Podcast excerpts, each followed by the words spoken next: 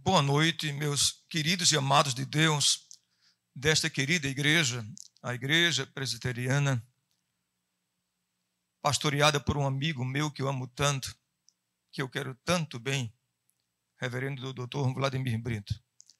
Essa igreja presbiteriana de Jardim Guanabara tem a honra e a distinção de ter um grande pastor, um ministro de Deus, um homem de Deus, sendo o vosso ministro do Evangelho. E agradeço ao querido amigo, preciosíssimo amigo, reverendo Vladimir, e o seu filho, reverendo Gabriel, que fez contato conosco, convidando-nos para, nesse instante, expor a palavra de Deus para esta amada Grey, para este povo de Deus. Meu desejo único e sincero diante de Deus, com quebrantamento, com franqueza d'alma, é que eu seja simplesmente um instrumento nas mãos de Deus. Gosto de usar as palavras do apóstolo São Paulo. Na sua segunda missiva aos Coríntios, segunda carta aos Coríntios, capítulo 4, versículo 7. Temos esse tesouro em vasos de barro, para que a excelência do poder seja de Deus e não de nós mesmos. O que é precioso é o tesouro, não é o vaso de barro. Eu sou simplesmente um vaso de barro. O que é precioso é o Espírito Santo que habita em nós. Eu sempre digo que Deus não tem compromisso como pregador. Deus tem compromisso com a pregação. Deus não tem compromisso com o evangelista, Deus tem compromisso com o evangelho. Logo, o que quero dizer é que se eu aqui neste púlpito disser qualquer heresia, Deus não terá compromisso algum com o que eu disse. Deus tem compromisso com a sua palavra. Deus não tem necessariamente compromisso com o profeta o Senhor tem compromisso com a profecia. Então, é meu desejo ser um fiel expositor das Escrituras Sagradas. E o convite do reverendo Gabriel foi um convite que muito me honrou, muito me distinguiu. Agradeço a deferência do reverendo Gabriel de participar deste mês, ser um dos pregadores nos cultos desta amada igreja, por ocasião, pelo transcurso do aniversário da mocidade desta igreja. E o tema que nos foi concedido para fazermos a nossa breve reflexão a partir deste é sobre a providência de Deus. Isso é um tema maravilhoso, porque este tema é um dos temas mais importantes e relevantes da teologia e da nossa fé cristã reformada. De forma que, tratar deste assunto, sentimos-nos apequenados diante da grandeza e da vastidão deste assunto. Não tenho a mínima pretensão de exaurir o assunto, porque na tentativa de fazê-lo eu seria um fiasco. O assunto é tão vasto, de forma que me aterei tão somente àquilo que eu achar diante de Deus que devo fazê-la. É o capítulo 5 da nossa Confissão de Fé de Westminster. Da providência de Deus. Que assunto extraordinário que tema relevantíssimo para a nossa herança, para a nossa fé cristã reformada. Eu estava conversando com o seminarista William, e ele estava, estávamos conversando aqui em off, antes do culto, e conversávamos, confabulávamos sobre teologia.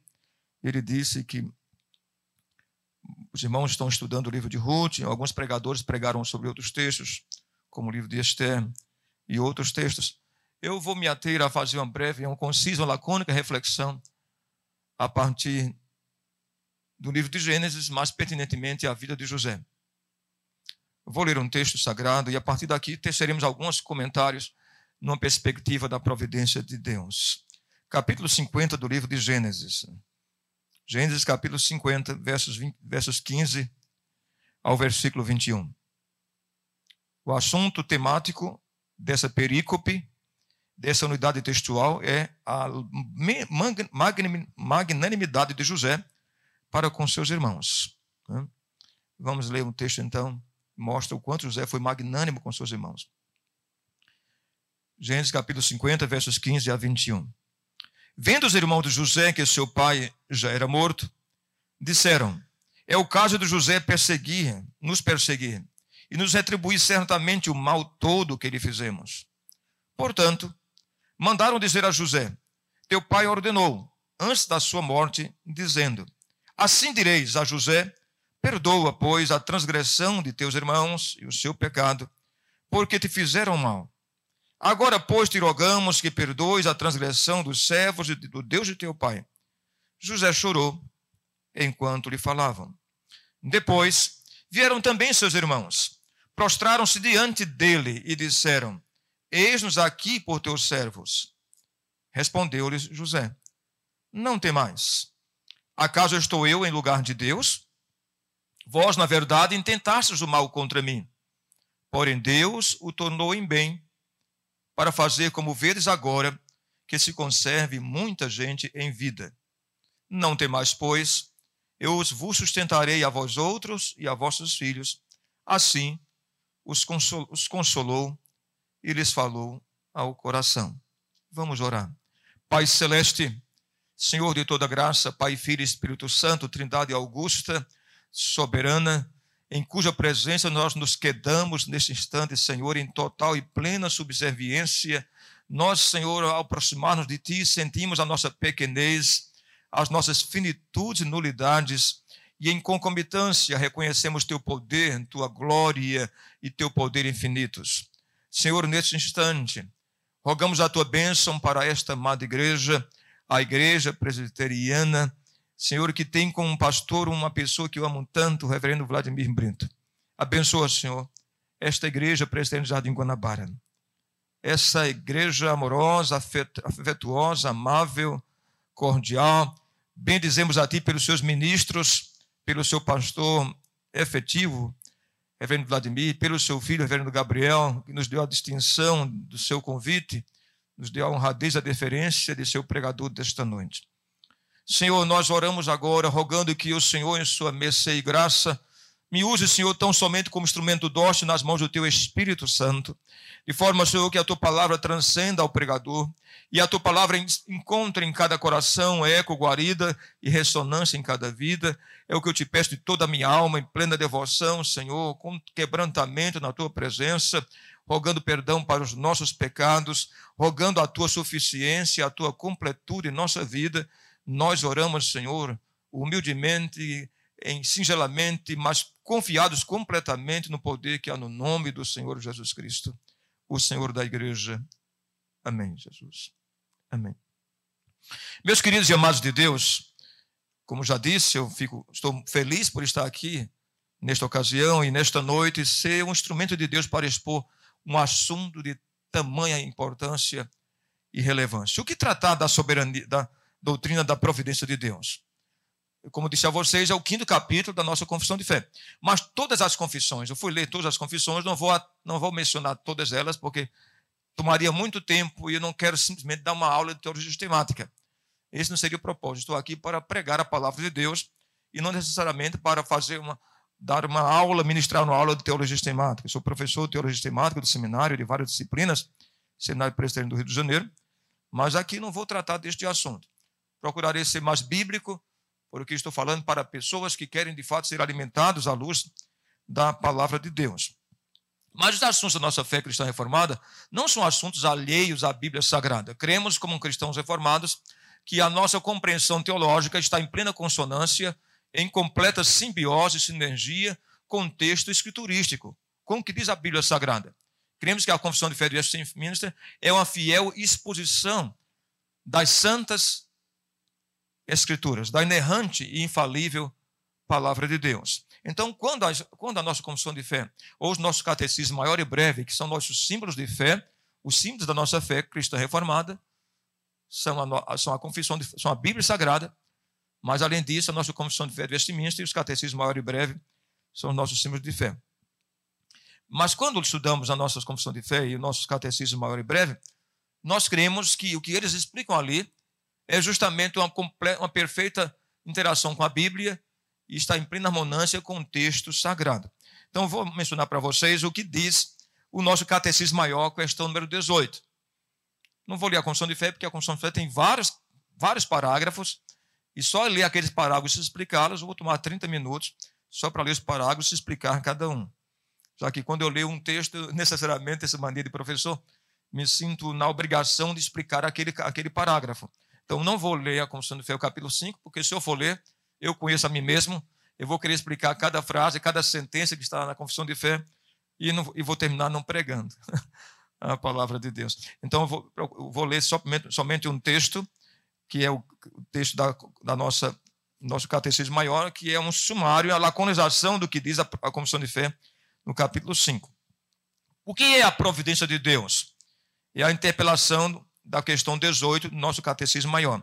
A resposta do catecismo maior é a seguinte: as providências, as obras da providência, o que são as obras da providência? As obras da providência são a sua muito santa, sábia e poderosa maneira de preservar, governar todas as suas criaturas e ordenar tanto elas como todas as suas ações para a sua glória. Vejam bem o que diz o nosso catecismo maior, que sabedoria, que profundidade teológica, que harmonia, que linearidade de pensamento. O que são as obras da providência? As obras da providência de Deus são a sua muito santa, sábia e poderosa maneira de preservar. Primeiro ponto que nós precisamos entender: os reformados e os puritanos dividiram a doutrina da providência em três aspectos. Todos os grandes puritanos, uh, John Owen, Richard Baxter e, e John Edwards e tantos outros, e os grandes teólogos da antiga escola de Princeton, chamado da Old Princeton, os grandes teólogos eh, que ensinaram lá, Benjamin Warfield, Charles Rogers, Alexander Alcibard Rogers, todos eles pensaram que a providência tinha, tinha, tinha uma visão triádica, ela estava dividida numa perspectiva triádica, que era a cooperatio, governatio e, e, e sustentatio.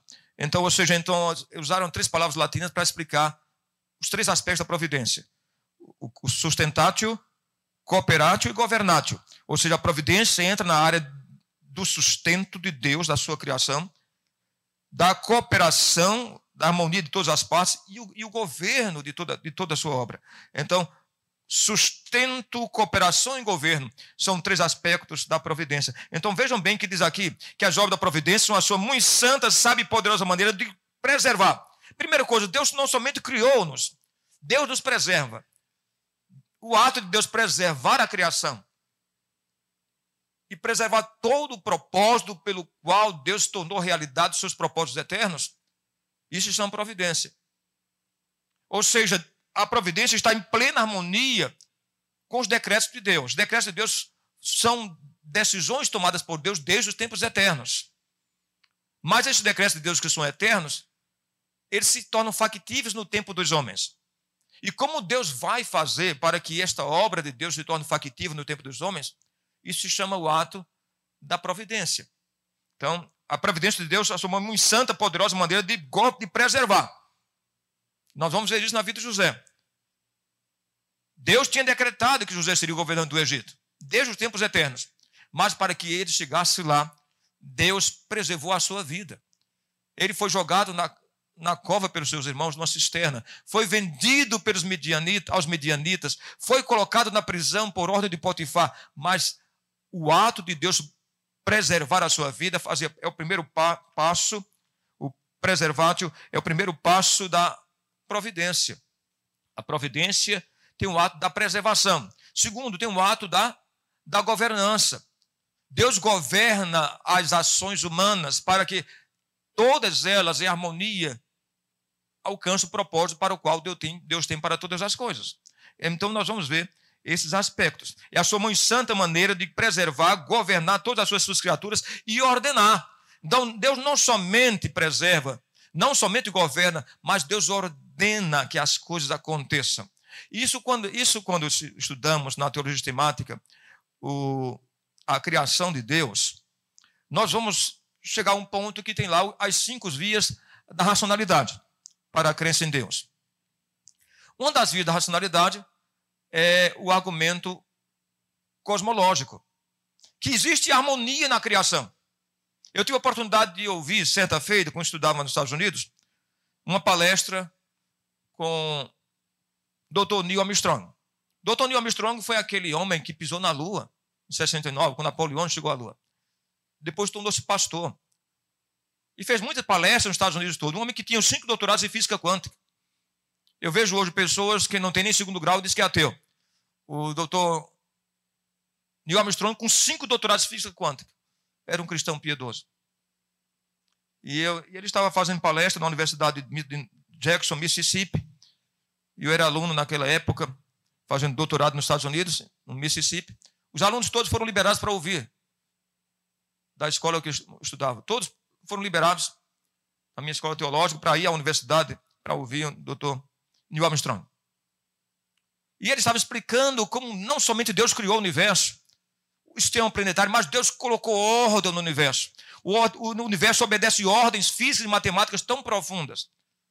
Porque não somente Deus os criou, mas Deus sustenta, governa e ordena que as coisas aconteçam. Querido, isso é maravilhoso. Mas vamos tratar disso com mais pertinência. Então vamos olhar alguns aspectos da providência. Primeiro aspecto da providência é o que nós chamamos aqui de, de conservatio, ou sustentatio. Eu disse o primeiro passo. João Calvino tratou disso, os puritanos trataram, e os grandes teólogos reformados e puritanos também trataram deste primeiro aspecto. O conservatio governatio, o conservatio e sustentatio. Quando Deus, lembra vocês, depois do que veio o dilúvio. Depois do dilúvio, o que aconteceu? Após o dilúvio, Deus falou para Noé: enquanto houver a terra, não, haver, não haverá de existir frio e calor, verão, inverno. Então, o que Deus quer dizer com isso? Por que Deus disse isso para Noé? Esse texto, os teólogos vão dizer que Deus já demonstrou o primeiro passo do ato, da, do ato de Deus providenciar. Ou seja, assegurar aos homens o propósito da providência. Deus prometeu a, a, a Noé que a terra continuaria da forma como Deus ordenou, as coisas. Então o Senhor fala para Noé que de fato o mundo sequenciará e haverá o quê? Haverá então enquanto a terra durar. Haverá sementeira, colheita, verão, inverno, frio e calor. Ou seja, este é o primeiro aspecto da providência, é o ato do conservatio. Deus, Deus conserva a sua criação. A sua criação é conservada por ele. Deus conserva a, a sua criação porque Deus tem um propósito nela. Então, o primeiro passo é a maneira santa, justa e perfeita de Deus conservar todas as coisas. E por que Deus faz isso? Porque Deus não somente cria, mas Deus não criou o caos. Quando Deus criou, Deus também, no ato de criação, nos decretos eternos, Deus decidiu também sustentar e preservar a sua criação. Quando se pensa em criação, pensamos também em termos de Magodei.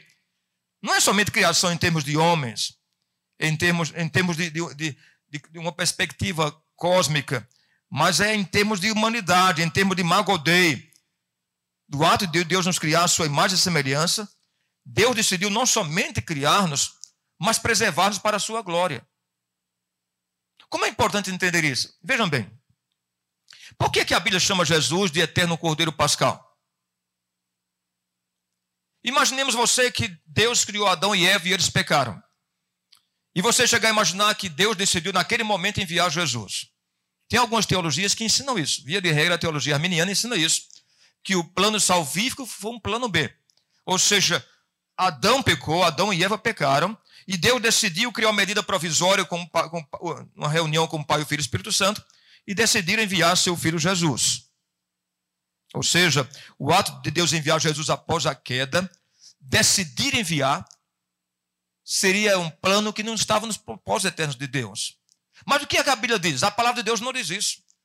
Jesus, quando ministra a Santa Sé aos seus apóstolos, ele diz: Esse é o sangue da nova aliança, ele diz da eterna aliança. É o sangue da eterna aliança.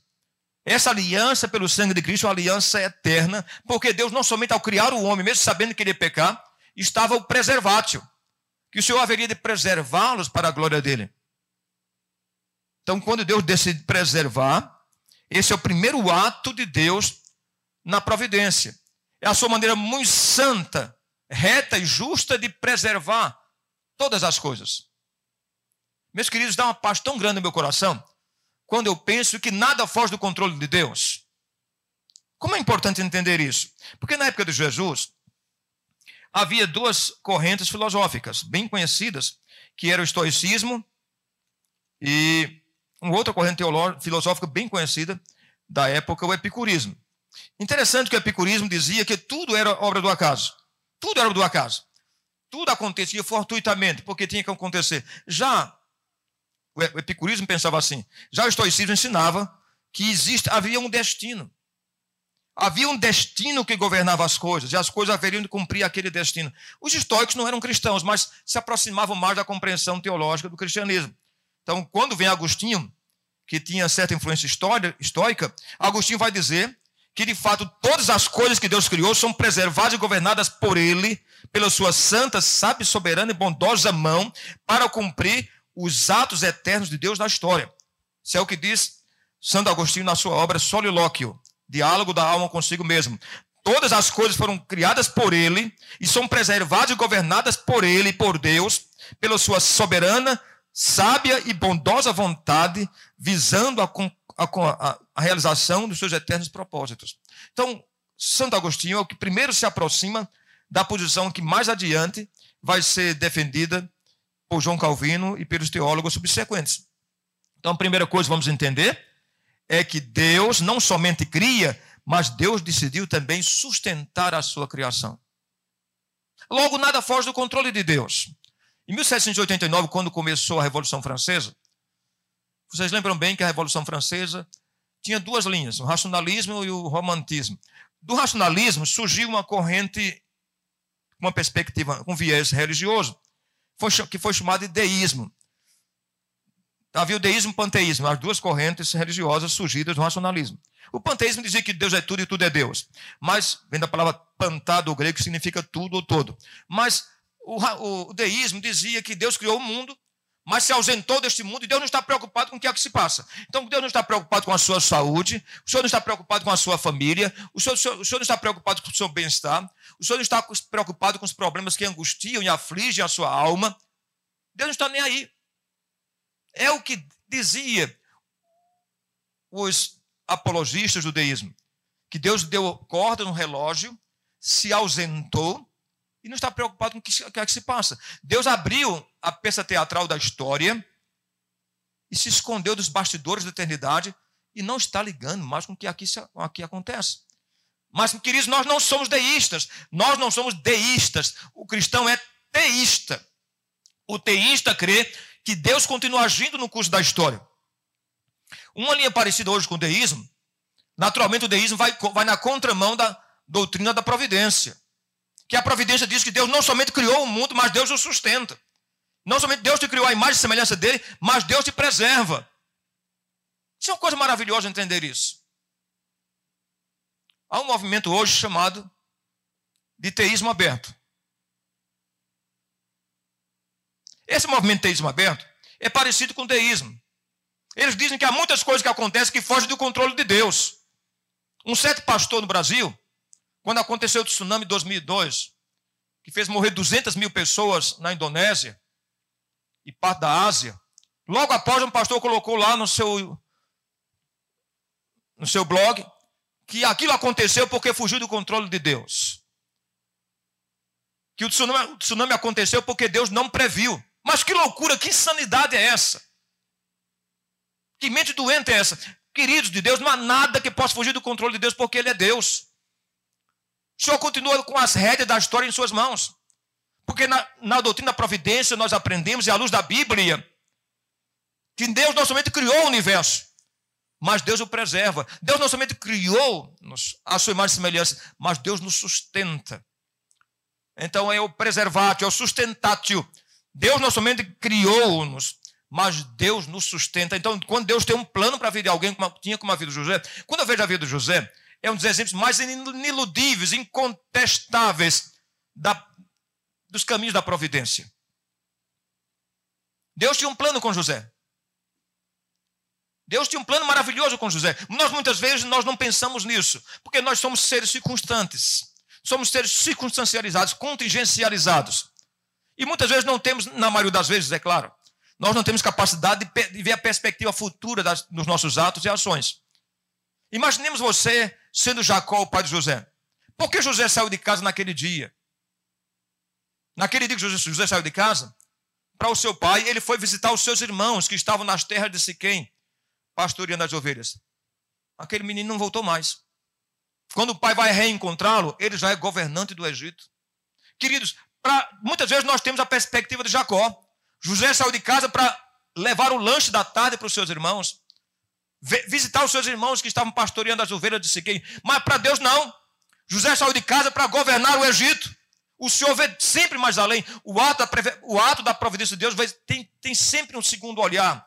Vê sempre mais adiante sua vida. Então, esqueça. Pense você nessa pandemia. Ou você acha que Deus não tinha um plano para a sua vida? Por que, que Deus permitiu que 8 bilhões e 200 milhões de pessoas estivessem debaixo dessa pandemia? 5 bilhões, cerca de 60% do mundo, esteve enclausurado, encastelado, monasticizado em casa por vários meses. Por que isso?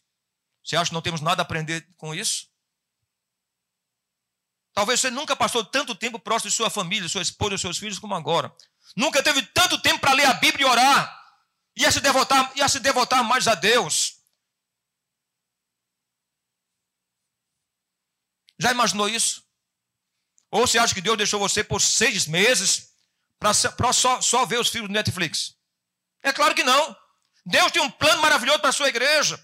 É, pre é preciso ter, um, ter um, um segundo olhar, além das circunstâncias históricas, além das contingências, dizer, Senhor, o que é que o Senhor tem para mim? O que é que o Senhor quer me ensinar, me ensinar com essas situações que eu tenho passado, pelas procelas e vicissitudes da vida, o que é que o Senhor tem para falar ao meu coração? Deus não somente nos criou, mas Deus nos sustenta. Esse é o primeiro passo da doutrina da providência. É o sustentátil, é o, é o, é o preservátil. Deus preserva, preserva-nos para a sua glória. Que coisa maravilhosa entender isso. Há centenas de textos que falam isso, que Deus preserva a alma do justo, que Deus cuida dos seus. Lembra você que quando Jesus ora, em João capítulo 17, o Senhor Jesus diz ao Pai as seguintes palavras: Pai, das ovelhas que tu me deste, nenhuma delas se perdeu. Por que Jesus disse isso? Das ovelhas que tu me deste, Pai, nenhuma se perdeu. Porque é impossível um cristão morrer fora da graça. Porque aquele que chama também preserva. Deus, na sua providência, decidiu preservar-te para a glória dele. Você, pode imaginar isso?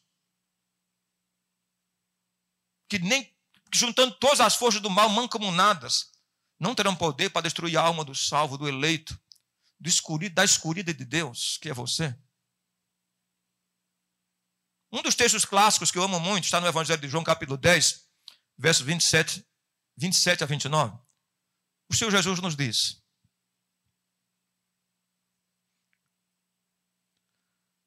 E as ovelhas que o Pai me deu, ninguém, ninguém as tomará, as tomará da minha mão.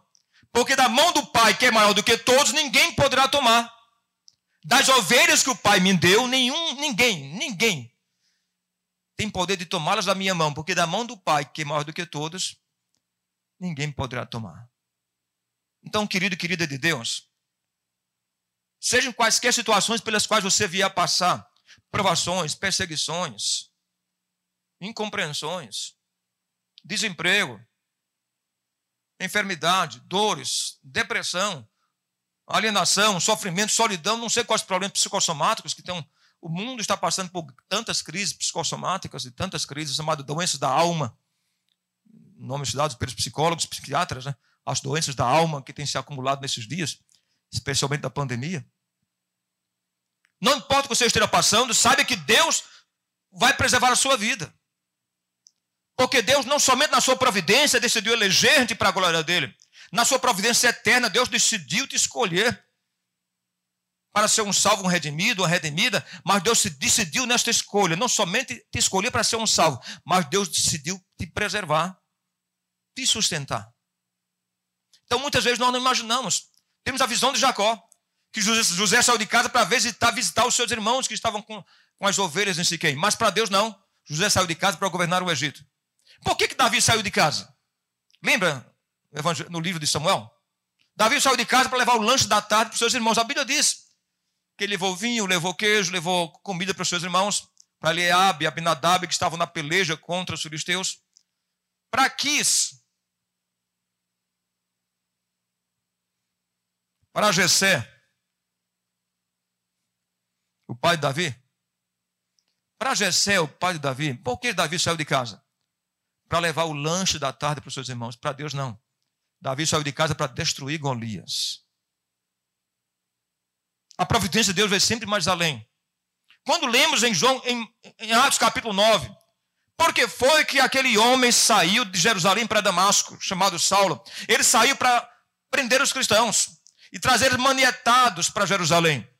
Mas para Deus, não. Para os fariseus, Saulo saiu de Jerusalém para Damasco para prender os cristãos. Para Deus, não. Saulo saiu de Jerusalém para Damasco, em Atos capítulo 9, para, para, para experimentar uma das maiores experiências de conversão que o mundo já viu até hoje. A conversão de Paulo no caminho de Damasco. Deus tem, tem um simples segundo olhar. O Senhor vê sempre mais além, porque Deus, na sua providência, decidiu não somente escolher Saulo para ser o apóstolo dos gentios, mas Deus decidiu preservá-lo. Então, querido, que coisa linda. Então, o primeiro passo da doutrina da providência é o preservatio, chamado também de sustentatio, em latim. Preservatio ou sustentatio. Deus não somente decidiu na sua providência nos eleger para a sua glória como salvos, nos escolher desde os tempos eternos, mas nesta escolha, por isso que Calvino, contrário da providência, a providência está caminha junto com a doutrina da predestinação. Na Instituto de Calvino, está junto a, doutrina da previdência com a doutrina da predestinação. Porque ele dizia sempre que a providência sequencia a predestinação. Deus, quando nos escolhe, Deus decidiu também preservar-nos. Coisa maravilhosa, meu amado de Deus. Então descanse em Deus. Não importa as situações pelas quais você venha passar, descanse nas mãos do Todo-Poderoso. Porque aquele que te escolheu é o mesmo também que vai te preservar. O Senhor tinha escolhido José desde os tempos eternos para ser um líder entre os seus irmãos, para ser o governador do Egito, para ser aquele que daria origem a duas tribos. José, até isso foi abençoado. Não tinha uma tribo chamada de José, mas os seus dois filhos tornaram-se tribo de Israel, Manassés e Efraim. Que bênção de Deus! José não tem uma tribo com seu nome, mas ele mesmo deu origem às duas tribos. Seus dois filhos tornaram-se tribo de Israel, a tribo de Manassés e a tribo de Efraim, a tribo de Manasha e a tribo de Efraim. Então, que coisa maravilhosa, meus queridos de Deus. Então, se Deus decidiu escolher José desde os tempos eternos, Deus também decidiu, no seu, no seu ato de providência, preservar a sua vida da perseguição dos seus irmãos, da escravidão dos midianitas e da calúnia da casa de Potifar. Deus decidiu preservá-lo em todo instante, em todo tempo. Então, meus queridos, Deus, isso é maravilhoso. Esse é o primeiro ato da providência. O primeiro passo da providência é o conservatio, ou, ou sustentatio. Segunda coisa da providência, segundo ato da providência, é o cooperatio. O que é cooperatio? Você lembra bem disso? É o ato que Deus decide em, seu, em seus eternos decretos que tudo aquilo que pode parecer aparentemente ruim para você, Deus vai usar como degraus para a sua ascensão espiritual. Você lembra em Romanos 8, 28? Calvino, João Calvino, que eu amo tanto Calvino e sua teologia, Calvino diz, usa esse texto e diz que aqui ele diz, nesse texto, em seu comentário aos Romanos, ele diz: aqui nós temos o cooperátio de Deus. Olha que, ah, vejam bem que coisa linda. O que é que diz Romanos 8, 28? Vocês conhecem o sobejamento. Todas as coisas cooperam para quem? Para o ímpio. Para aquele que não tem o temor de Deus? Não. Todas as coisas cooperam para o bem. Para aqueles que são chamados segundo o seu. Segundo quem? Segundo o seu propósito. Todas as coisas cooperam para o bem, mas para o bem de quem? Do ímpio. Daquele que não tem o temor de Deus, do réprobo, daquele que não foi escolhido. Não. Todas as coisas cooperam para o bem daqueles que amam a Deus. Para o bem daqueles que foram chamados segundo o seu propósito. Que coisa gloriosa, esse texto é maravilhoso. Aí João Calvino, com uma pertinência profunda, uma sabedoria de Deus, ele vai dizer que aqui nós temos a preservar a, o cooperátio de Deus. Deus usando todas as coisas para cooperar para a sua glória na vida do seu eleito. Você pode imaginar isso? Que até os sofrimentos, as provações pelas quais você passou, cooperou para o seu amadurecimento espiritual cooperou para a manifestação da glória de Deus. Aí Paulo entende tão bem isso, porque Paulo escrever isso, logo depois Paulo vai dizer uma coisa tremenda. Paulo vai dizer na carta aos Romanos, ele diz nesse texto, Romanos 8, 28, mas mesmo capítulo, Romanos 8, 18, Paulo diz: Porque eu estou, eu estou, eu estou, eu estou bem certo, diz ele, que os sofrimentos, os sofrimentos do, tempo, do tempo presente não são para comparar com a glória por vir a ser revelada em nós. Romanos 8, 18. Eu estou bem certo que os sofrimentos do tempo presente não são para comparar com a glória por vir a ser revelada em nós. Então, Paulo entendia que os sofrimentos do tempo presente cooperam para manifestar para a promoção da sua glória. Não são para comparar com a glória a ser revelada em nós. Meus queridos, isso é maravilhoso. Isso é, isso é, isso é extraordinário. Você imaginar que aquilo que aparentemente foi ruim, Deus usou no seu cooperatio para a manifestação da sua glória. E sabe que José entendeu muito bem isso? Lá adiante, quando seus, quando seus, quando seus irmãos descem para o Egito, famintos, esfomeados, precisando de alimento, e, e José torna-se provedor dos seus irmãos. José os sustenta. E depois José, na terceira vez, se identifica a eles como seu irmão, manda chamar seu pai e toda a sua família. Deus usou José para a preservação da, dos, dos, hebreus, para sequenciamento das promessas feitas aos patriarcas. Mas José, quando seus irmãos pedem perdão a ele, até ajoelhados, cumprindo a visão que ele teve lá alguns anos atrás, muitos anos atrás, a visão dos feixes que se curvavam diante dele. Seus irmãos se curvam diante dele e pedem perdão. E José diz: Olha, vocês fizeram muito mal contra mim. Ele vai dizer isso, o texto que nós lemos. Em Hebreus. Hebreus, eu amo Hebreus. Seato fala, Hebreus, eu amo o livro de Hebreus. Irmãos, eu estou lendo Hebreus. Eu, sou, eu, eu, eu, gosto muito da, da carta aos Hebreus. Eu estou lendo Hebreus junto com Levítico, que se, se completam muito bem Levítico no Antigo Testamento e o livro de Hebreus. Estou lendo para reflexão pessoal. Mas no, no livro, no texto sagrado de nós lemos como texto básico, o livro de Gênesis vai dizer, em Gênesis capítulo 50, versículo 21, José vai dizer aos seus irmãos, o que é que ele vai dizer para os seus irmãos? Vocês tentaram fazer o mal contra mim, porém Deus, esse porém, essa conjunção adversativa muda toda a história. Na, vida, na minha vida como pastor, velho Antônio José, na, minha, na vida do William, que ali está gravando, na vida de cada um de vocês aqui da igreja, eu digo a vocês, tem que ter essa conjunção adversativa na sua vida. Esse por isso, contudo, essa todavia, essa conjunção adversativa tem que ter. José disse: Vocês tentaram fazer mal contra mim, porém, todavia, contudo. Olha que conjunção adversativa. Porém, Deus o transformou em bem. Para ver como vedes agora, que se conserva muita gente em vida. José entendeu o que foi chamado de cooperatio. Que Deus estava usando o seu sofrimento. Deus estava usando as circunstâncias pelas quais ele passou para transformá-las em bem. Vocês tentaram fazer o mal contra mim.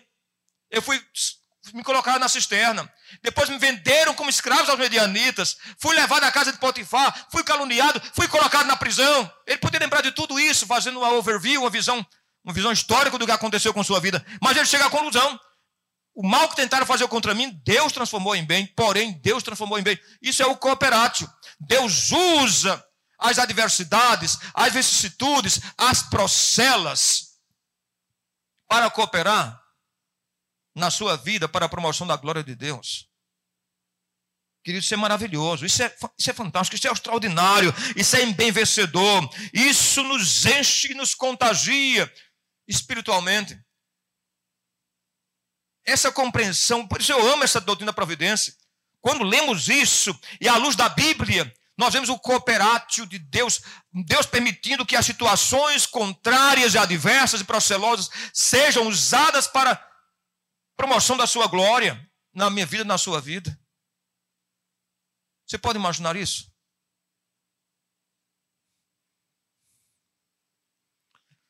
Quando lemos eh, o livro de Deuteronômio, capítulo 8, Deuteronômio, capítulo 8, temos ali um dos últimos discursos, um dos últimos discursos de Moisés. E Moisés, no capítulo 8 de Deuteronômio, ele faz uma análise histórica de Israel, naqueles 40 anos. E ele vai dizer: Olha, Israel, o Senhor deixou vocês no deserto ter fome, ter escassez em alguns momentos, para que aprendesses, ó Israel, que não só de pão viverá o homem, mas de toda palavra que procede da boca de Deus, disso viverá o homem. Leia comigo, se você tem a Bíblia na sua mão, abra a sua Bíblia em Deuteronômio capítulo 8, porque nesse texto João Calvino vai tratar também do cooperátil de Deus, na sua análise, do seu comentário em Deuteronômio. Deuteronômio capítulo 8, a partir do versículo 2, é um dos últimos discursos de Moisés para o povo de Israel. E ele faz uma análise da trajetória histórica de Israel no deserto naqueles 40 anos.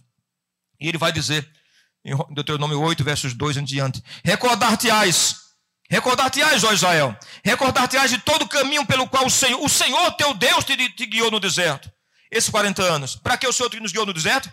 Para te humilhar, para te provar, para saber o que estava no teu coração, se guardarias ou não os seus mandamentos. Ele te humilhou, o Senhor te humilhou, e te, te deixou ter fome, e te sustentou com maná que não conhecias, nem teus pais conheciam, para te dar a entender que não só de pão viverá o homem, mas de toda palavra que procede da boca do Senhor, isso viverá o homem. Que, que texto extraordinário, queridos. Que coisa maravilhosa. Olha, eu fico, eu fico, olha, eu me apequeno. Quando eu leio um texto desse, eu me apequeno porque eu vejo a grandiosidade de Deus nesse texto. Olha o que Moisés está dizendo para o povo. O que é que eu tenho aprendido na minha vida? O que é que você tem aprendido na sua história? As provações pelas quais você passou. Não é porque o Senhor não te ama, não. É justamente porque Ele te ama. O Senhor te humilhou no deserto, ó Israel. O Senhor te humilhou no deserto. Te deixou ter fome. Te sustentou com maná, que não conhecias nem teus pais, para dar a entender a vocês valores maiores e mais sublimes. Que não só de pão viverá o homem, mas de toda palavra que procede da boca de Deus. Por que o Senhor, por que, é que o Senhor deixou a igreja nessa pandemia desde março encastelada, monasticizada em casa? Já imaginou isso? Porque o Senhor nos privou a igreja do culto presencial por vários meses. A igreja há muito tempo tinha abandonado o culto doméstico. O culto doméstico é uma instituição falida na nossa denominação há muitos anos, há muitas décadas. Deus quer que a sua igreja volte à prática da oração. O Senhor quer que a sua igreja volte à, à devoção. Quer que a família reúna-se de novo ao redor da mesa para ler a sua santa e gloriosa palavra. Precisamos entender por que, ó Israel, o Senhor deixou a gente por 40 anos no deserto. Porque o Senhor nos humilhou no deserto. Para que aprendesses, ó Israel, que não só de pão viverá o homem, mas de toda palavra que procede da boca de Deus. O Senhor quer nos ensinar valores mais sublimes. Porque muitas vezes nós estamos vivendo circunstancialmente, contingencialmente, vivendo a cada dia. A nossa compreensão não nos permite ter um segundo olhar. Então, que coisa gloriosa compreender isso. Esse é o segundo passo da doutrina da providência. Primeiro é, primeiro passo é o sustentátil ou preservátil, que aquele que Deus escolheu, Deus decidiu desde os tempos eternos na sua providência preservá-lo ou preservá-lo para a sua glória. Deus tinha um plano na vida de José. Deus decidiu preservá-lo. Deus tinha um plano na vida de Davi. Deus decidiu preservá-lo. Mesmo as perseguições que Davi teve, os sofrimentos, Deus decidiu preservá-lo. Deus tinha um plano com Daniel. O Senhor o preservou nas perseguições dos três reinos que passou. Aquele homem de Deus serviu a Babilônia, a Média a Pérsia. Três grandes impérios. Esteve ali presente aquele homem de Deus, Daniel, sendo bênção para todos aqueles grandes impérios. Deus tinha um plano na vida de Daniel. Nem a cova dos leões impediu que o plano se realizasse. Estão vendo? Então, é o ato do conservátil ou preservátil. É o primeiro passo da doutrina providência. É o preservátil ou sustentátil, que aquele a quem Deus escolheu desde os tempos eternos, Deus decidiu na sua eterna providência preservá-lo para o louvor da sua glória. Segunda coisa, Deus decidiu o ato cooperátil. Deus vai usar as provações, as processos da vida para não somente ver-nos como instrumentos de Deus naquele momento, mas promover a glória de Deus na vida, na vida da gente. Você já, você já imaginou isso? Que o seu sofrimento não pode ser um fim em si mesmo, nem o meu.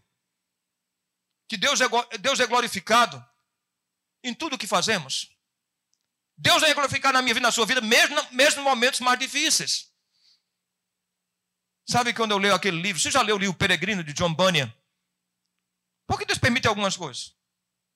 Aquele livro de John Bunyan foi aquele puritano que sofreu tanto. John Bunyan, justamente por ser puritano.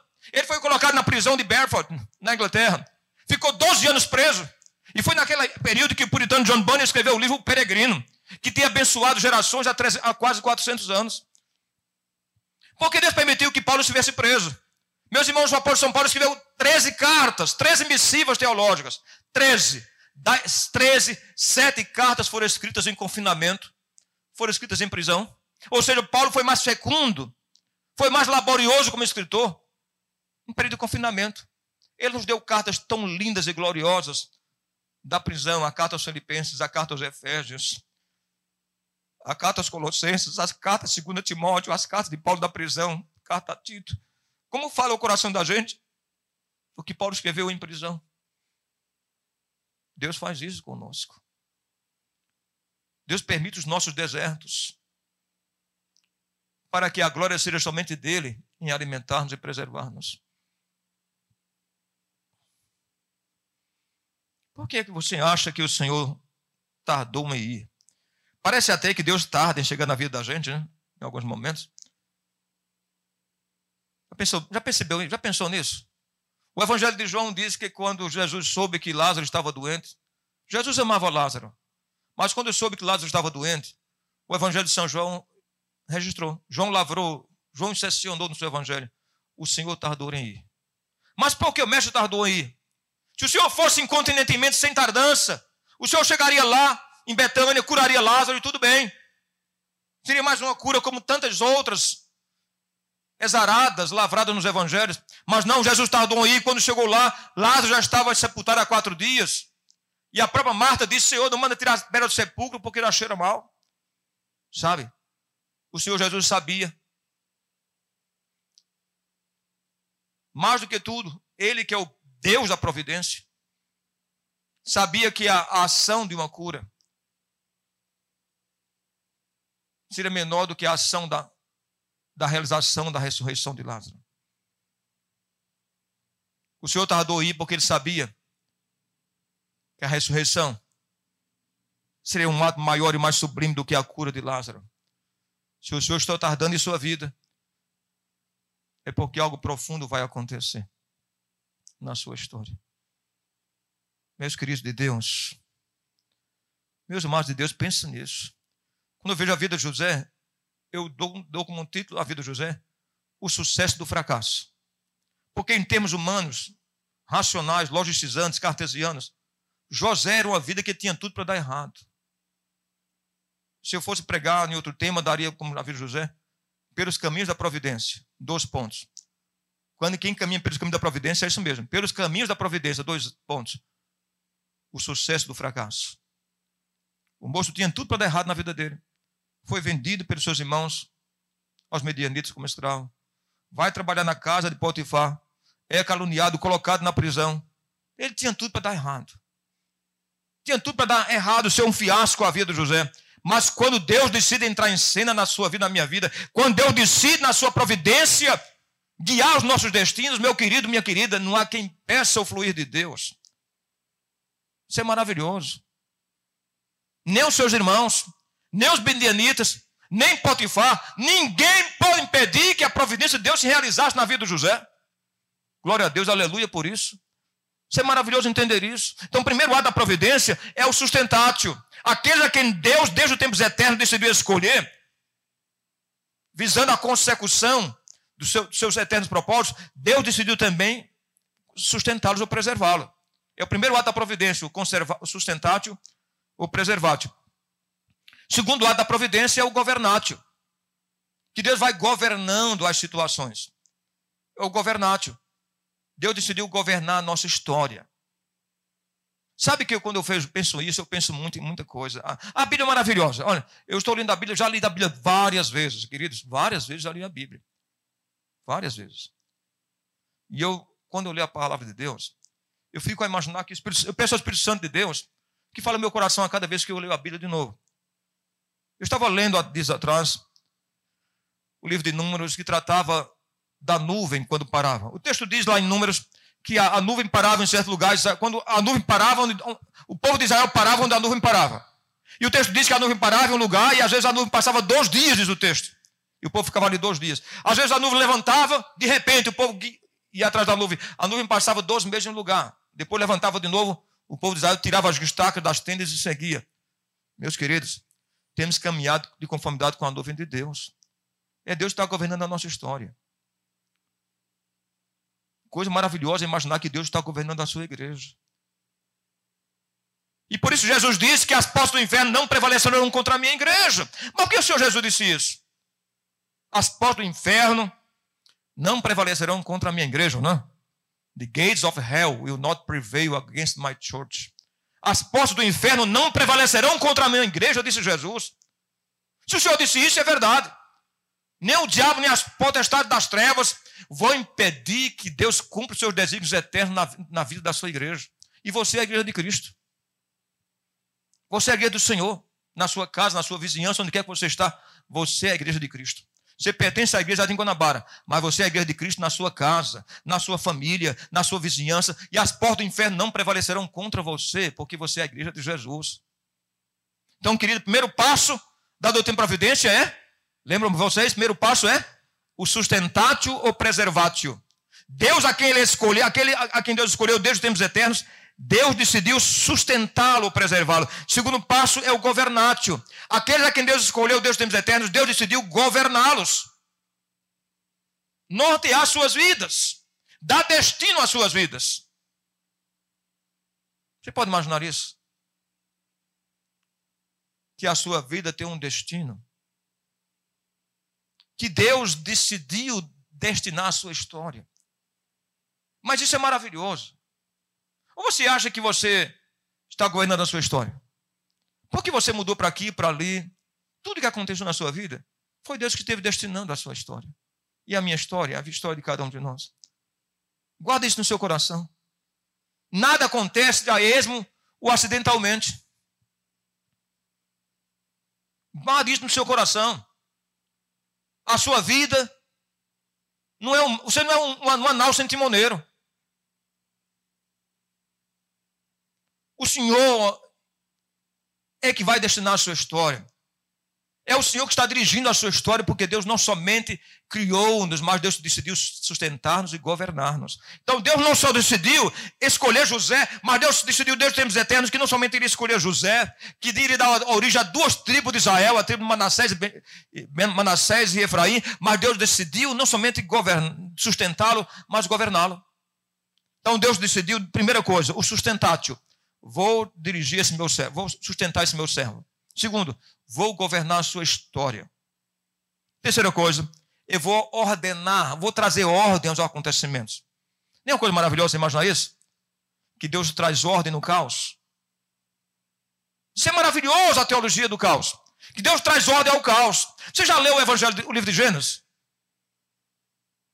Como é que diz o Evangelho de Gênesis? O livro de Gênesis é também, é também chamado livro de Gênesis, é também chamado de proto-evangelho, proto o primeiro evangelho. No princípio criou Deus os céus e a terra. E o segundo versículo, e a terra era sem forma e, e vazia. A terra, sem, Deus, mas Deus decidiu, quando Deus entra em cena, Deus decide trazer ordem no caos. Então, querido, é Deus que ordena as coisas. É Deus que dá ordem à sua criação. É Deus que dá ordem à sua igreja. É Deus que ordena, que faz harmonia, criar harmonia entre as partes. Então, meus queridos, peça ao Senhor, Senhor, me ajuda nesta noite. Eu ouvi nesta noite o teu servo, Antônio José, e ele falou para o meu coração sobre a doutrina providência em três perspectivas. O teu servo me falou que aqueles a quem Deus escolheu desde os tempos eternos, e eu sou escolhida tua, pense nisso, eu sou escolhido seu. Eu estou servindo ao Senhor aqui, na igreja, presidente Jardim Guanabara. Tenho como meu pastor Vladimir, um santo homem de Deus. E o Senhor me escolheu para servi-lo. O Senhor me escolheu desde os tempos eternos. E porque o Senhor me escolheu, o Senhor decidiu me sustentar. É o primeiro passo da providência. Aqueles a quem Deus escolheu, Deus decidiu sustentá-los, preservá-los. É o, é o, é o preservátio. Governar-me é o governatio. Deus decidiu que vai governar a minha história. Que ninguém vai impedir o fluir de Deus na minha vida. Guarde isso no seu coração. Terceiro passo, porque Deus te escolheu como desde os tempos eternos. Porque você é um eleito de Deus, um eleito de Deus desde os tempos eternos. Deus decidiu também trazer a você o ordenatio. Deus vai ordenar, vai harmonizar o todo da sua vida, até as, até as provações, as dificuldades, as procelas, Tudo que você passar, Deus vai harmonizar, trazer ordem ao caos, com vistas à manifestação da sua glória e do seu louvor. Meus queridos, isso é maravilhoso. Isto é maravilhoso. Isto é maravilhoso. Estava lendo essa semana o, livro, não é um livro grande, é um livro pequeno, mas que eu, eu sou amante de, da leitura, leio muitos livros por ano, muitos livros, não vou dizer para vocês, mas eu leio muitos livros todo ano. Isso faço há 40 anos. Já li mais de 5 mil obras teológicas. Mais de 5 mil. Mas eu, quando eu leio uma obra, eu, eu falo, o que, é que o senhor quer falar no meu coração? Por que eu li esta obra? E estava lendo um livro que já tinha lido há muito tempo atrás. É um livro pequeno. É um livro que foi escrito por um, um teólogo que não é nem protestante. Ele é católico. Henry Nowen escreveu muitos livros e tem um livro dele chamado O Filho Pródigo. Como eu estava interessado em estudar melhor o Filho Pródigo, então eu estava no meu coração pensando em falar sobre o pai do Filho Pródigo. Eu disse, eu vou ler o que, que o texto diz. E eu lembrei da obra pintada por aquele grande pintor que poucas pessoas sabem que ele era presbiteriano, que ele era reformado. Rembrandt. Rembrandt, o pai dele era presbítero da igreja de Amsterdã. Foi um, foi um dos grandes pintores do mundo. Da, foi um dos maiores pintores do mundo, especialmente da história do barroco. Rembrandt e Caravaggio. Rembrandt e Caravaggio são os dois maiores pintores do mundo barroco, na história do barroco no mundo todo. Rembrandt era um pintor protestante, de origem reformada. E ele, entre os seus quadros tão lindos, ele deixou como legado, pintado por ele, seis anos antes de sua morte, ele pintou o filho pródigo. Em 1662. Esse quadro está no Museu Hermitage, em São Petersburgo, na Rússia. E eu fui ler, quando li esse livro de Henry Nowen, eu fui ler o comentário de João Calvino. Gosto muito de João Calvino. Aí fui ler o que o nosso grande mestre teólogo João Calvino disse sobre Lucas capítulo 15, o filho pródigo. E Calvino diz que quando o filho saiu de casa. Que parece-nos muitas vezes, quem lê o texto, quando diz o texto que o filho voltava para casa arrependido, o filho pródigo voltando para casa. Pródigo não significa rebelde, pródigo significa esbanjador, gastador, perdulário, gastou tudo absolutamente, insensatamente. Quando ele volta para casa, o texto diz que seu pai o avistou de longe e correndo, quem correu foi seu pai. Correndo, o abraçou e o beijou. A iniciativa da salvação é sempre de Deus. Adão, onde estás? E o Senhor vai lá e cose folha de figueira e veste Adão, e o Senhor também nos cozeu, não, não, nos vestiu não, não somente com roupa de figueira, mas pelo sangue do Calvário. Então o filho, o pai, o pai, quando vê o filho, corre e o abraça e o beija. E Calvino vai dizer que o pai sempre, sempre, sempre esteve ali. Porque parece para nós que foi uma questão histórica. O pai estava voltando para casa, coincidiu, que naquele momento voltou para casa do campo, o, pai, o filho estava voltando. João Calvino vai dizer que o pai sempre esteve ali à espera do seu filho. Você pode imaginar uma coisa maravilhosa? Que aqueles que são de Deus haverão de voltar. De que aqueles que são filhos da promessa retornarão. E que aqueles que são eleitos, é impossível um eleito morrer fora da graça. Que coisa maravilhosa. Então, quando eu vejo a vida de José, vamos dar um título: Pelos caminhos da providência o sucesso do fracasso. Quando Deus decide colocar as mãos, as mãos em alguém, não vá contra Deus. Quando Deus decidiu abençoar alguém, não seja você que tente tirar a mão de Deus daquela pessoa. Que coisa maravilhosa isso. Você já leu? Estou terminando.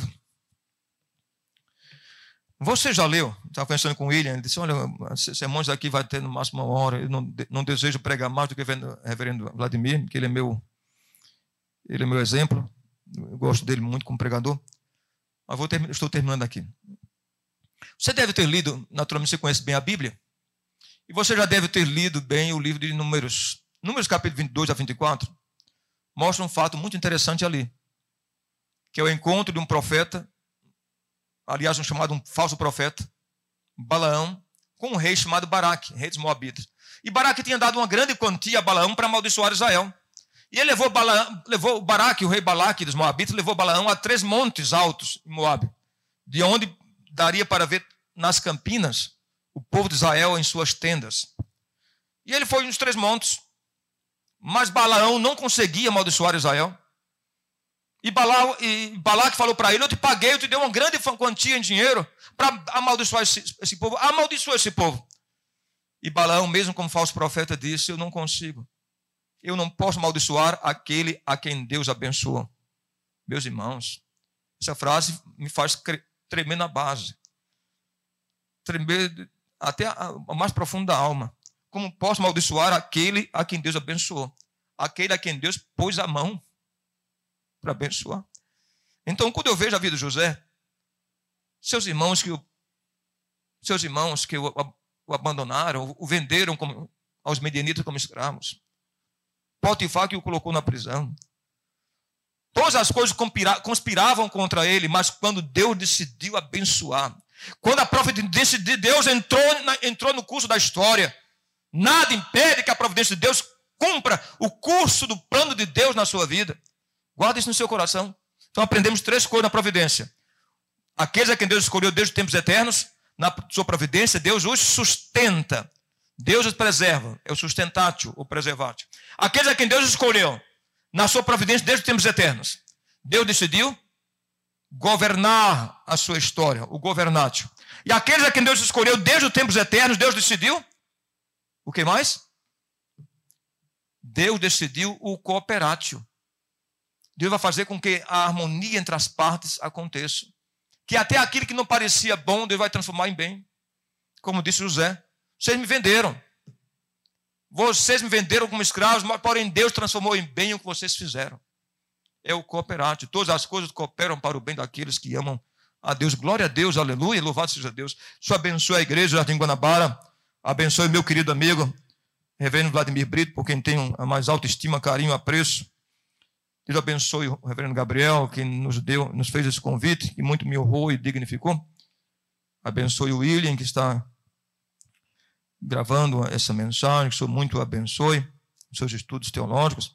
Só abençoe a cada um de nós e que a providência de Deus se realize na minha vida, na sua vida a cada dia. E vamos descansar como servo do Deus Altíssimo nas mãos do Senhor, dizer: Senhor, eu quero caminhar na minha vida sob a, sob a égide, debaixo da tutela da tua providência. Senhor, me faz andar pelos caminhos da providência. Louvado seja Deus. Senhor, nosso Pai Celeste, ó Senhor, rogamos a tua bênção, Senhor, para esta igreja, para a igreja Presidente Jardim Guanabara para o seu pastor, reverendo Vladimir Brito, para o seu filho, reverendo Gabriel, os demais pastores que fazem parte do colégio de pastores. Senhor, nós te louvamos por esses pastores. Louvado seja Deus por esta igreja, porque Deus a plantou aqui para a sua glória. Abençoa cada irmão, cada irmã nesta noite, Senhor, que está ouvindo a tua santa, gloriosa, bendita, inerrante, infalível e perfeita palavra. Senhor, aprendemos nesta noite uma doutrina gloriosa, extraordinária da Bíblia, Senhor a doutrina da providência de Deus e aprendemos, Senhor, em tua graça, que aquele a quem Deus escolheu e elegeu desde os tempos eternos, Deus decidiu em sua providência sustentá-los. Segundo, Deus decidiu governá-los e Deus decidiu fazer com que todas as coisas cooperem para o seu bem. Louvado seja o teu santo nome, Senhor. E rogamos a ti, Senhor, que o Senhor nos ajude, nos ensine, que sejamos pessoas ensináveis pelo teu Espírito Santo, de forma que possamos descansar nas mãos daquele que é o Deus da providência, hoje e para todos sempre, no nome que está acima de todo nome, o nome do Senhor Jesus Cristo, aquele sob cujo nome vai se dobrar céus e terra, e toda língua algum dia vai confessá-lo como Senhor, para a glória de Deus Pai. Aleluia. Amém, Jesus. Amém.